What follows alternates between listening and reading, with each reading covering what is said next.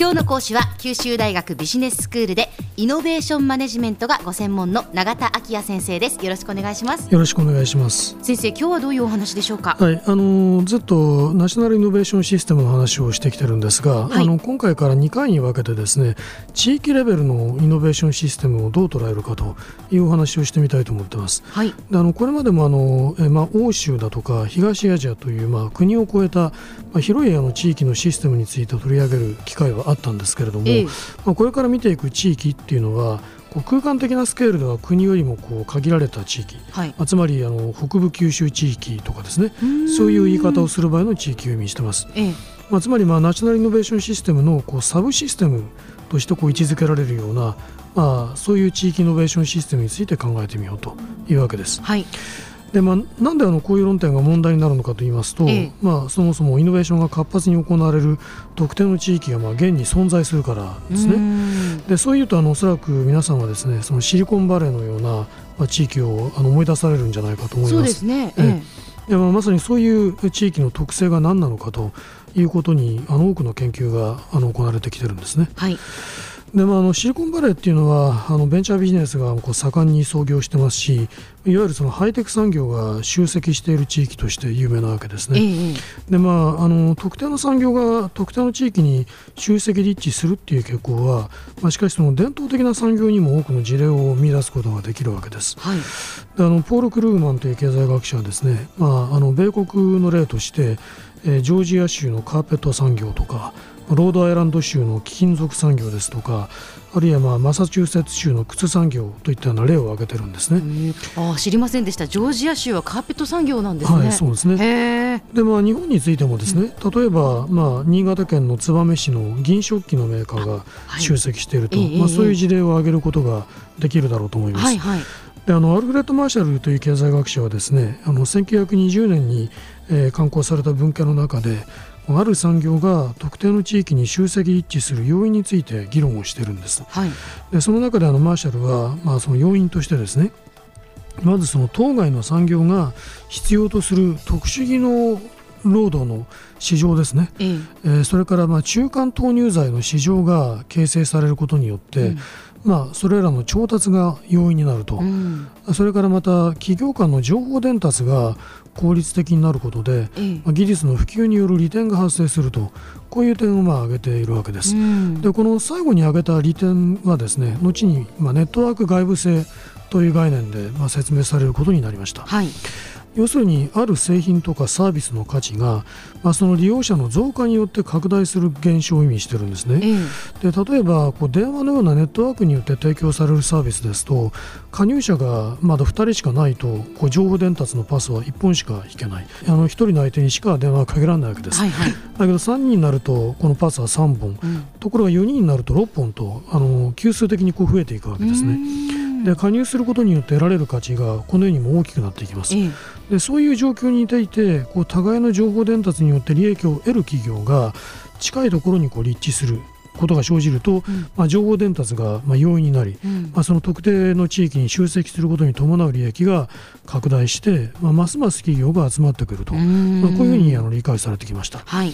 でまあ、こういう情報伝達がもたらすメリットというのはその特に先端的なその技術情報を求めるような企業にとっては非常に重要な意味を持っているわけですね。うん、ですから、まあ、ハイテク産業集積の主要な要因と、まあ、見られてきたわけです。うんまあ、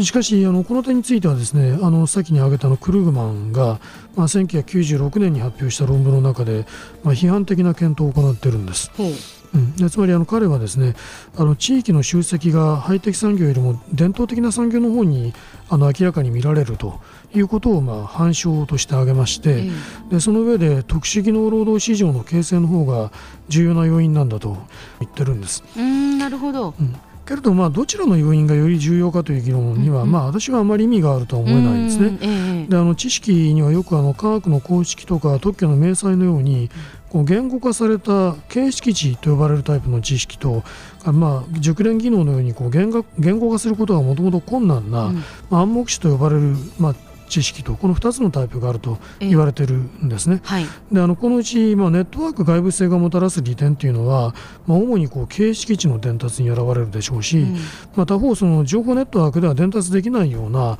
暗黙知を活用するということになりますと、うん、まあ、そういう暗黙知あるいはその特殊技能というものをにアクセスできるような、まあ、労働市場その労働市場の形成がもたらす利点というのが、まあ、特に重要になると言えるだろうと思います。うんでまあ、このように地域イノベーションシステムについての要因をあの話してきましたけれども、ちょっとその概念についてのあの議論に戻しますと、はい、まあ、こういう概念を重視する研究者っていうのは、まあ、あのこれまでお話してきたナショナルイノベーションシステムの中身を見ていくと、うん、それがまあ地理的に同質的であるはずがないっていう点にこう注目してきてるわけです。でまあ、つまり特定の地域の中でもイノベーションの主要な担い手になっている産業部門と大学嗯などのこう学術機関ですね。それからまあ行政機関。こういう主要なアクターが相互作用しながら、まあ、共に進化しているという、まあ、特徴として捉えられているんですね。まあ、近年ではそういう関係をですね、まあ、三重螺旋、えー、トリプルヘリックスと言いますけれども、うん、この三重螺旋構造という形でこうモデル化するような議論も行われてきています。あそうなんです、うん、まあ、だから国であれその地域の規模であれ、はい、やっぱりそういう構造には変わりないっていうことですね。そうですね、えー、そのようにこうあの理解されてきていると思います。はいまあ、前回取り上げたあのマイケル・ポーターのダイヤモンドと呼ばれるフレームワークももともと国の産業競争力の決定要因を、まあ、説明するために提起されたものなんですけれども、うん、まあ、あの後にあのポーター自身がある特定の分野に属して相互に関連した企業とその他のこう機関からなる、まあ、地理的に近接した集団であるという形であの、まあ、再定義してますし、はい、まあ、そういう地,、えー、地域的な集団を、まあ、彼はクラスターと呼んでいるんです。はいでもあのこのクラスターっていう概念は、うん、あの近年の地域の川切流政策の中でもしきりに使われることになった言葉なんですね。えー、ですから、まあ、あのこの後この地域イノベーションシステムっていうものを形成するための政策について少し議論を深めてみたいと、まあ、思っています。はいでは先生今日のまとめをお願いします。はいあのいろいろ申しましたけど地域に産業が集積立地する要因としてはですねまあ、いわゆるネットワークの外部性がもたらす利点と特殊技能労働市場の形成などがもたらす利点の両方とも重要なんだということを申しました、まあ、それをひとまずのまとめにしてみたいと思います。今日の講師は九州大学ビジネススクールでイノベーションマネジメントがご専門の永田昭也先生でした。どうもありがとうございました。ありがとうございました